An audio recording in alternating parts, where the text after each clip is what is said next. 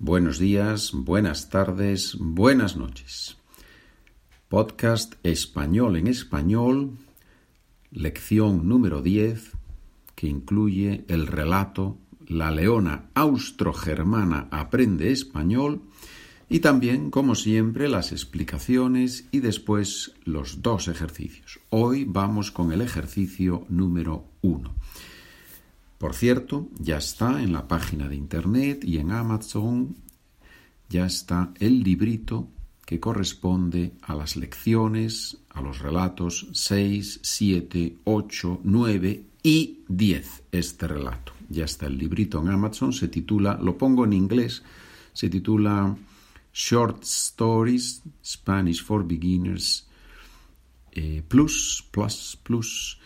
¿Por qué? ¿Por qué lo pongo en inglés si este es un podcast en español? Bueno, es una razón comercial. En Amazon, si pones short stories in Spanish, beginners, es mucho más fácil que los estudiantes americanos, británicos, canadienses, australianos, irlandeses te encuentren. ¿ya? Es muchísimo más fácil. Si lo pones en español, muchos estudiantes no buscan en español, buscan en inglés. Ese es el motivo. Bien. Pero bueno, si vas a la página, allí tienes SpanishWithPedro.com, libros en español.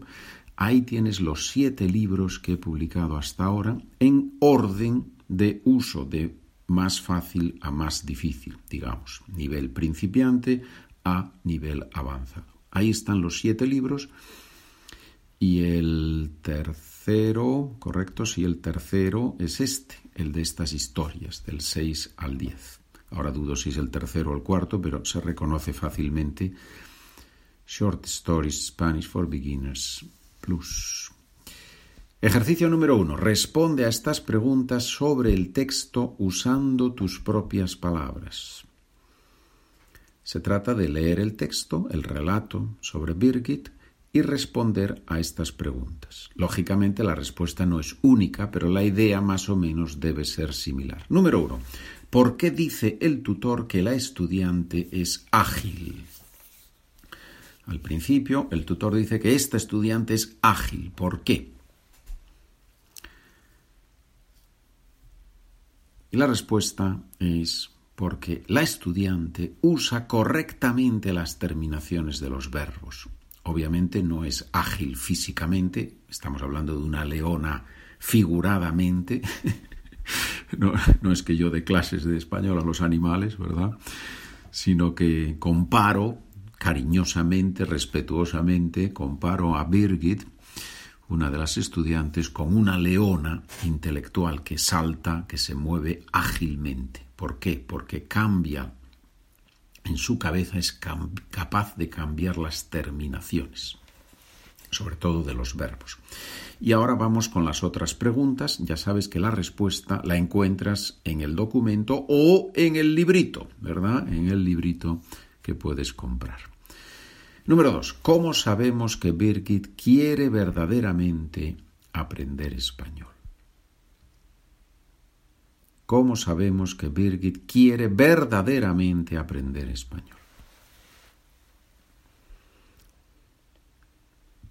Número tres.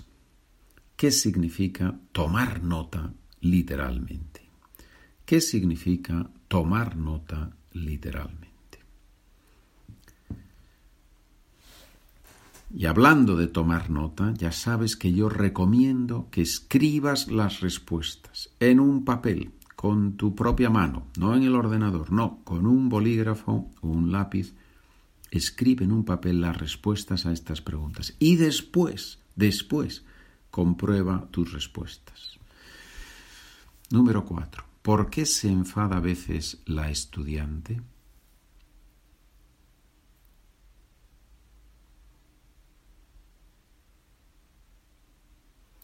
Número cuatro. ¿Por qué se enfada a veces la estudiante?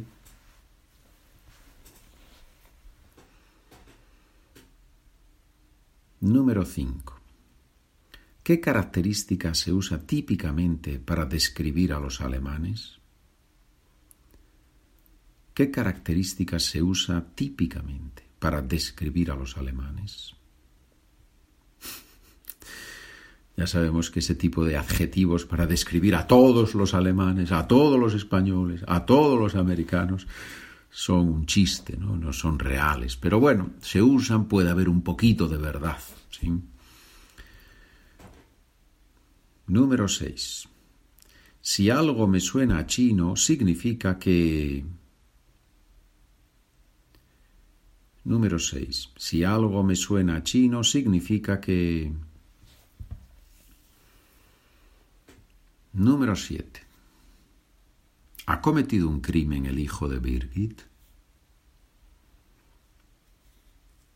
Número 7. ¿Ha cometido un crimen el hijo de Birgit?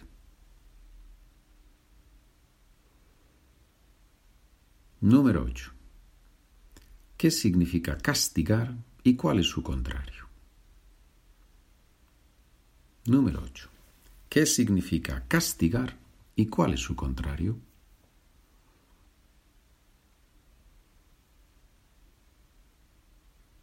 Número 9. ¿Qué es un elogio? ¿Qué es un elogio?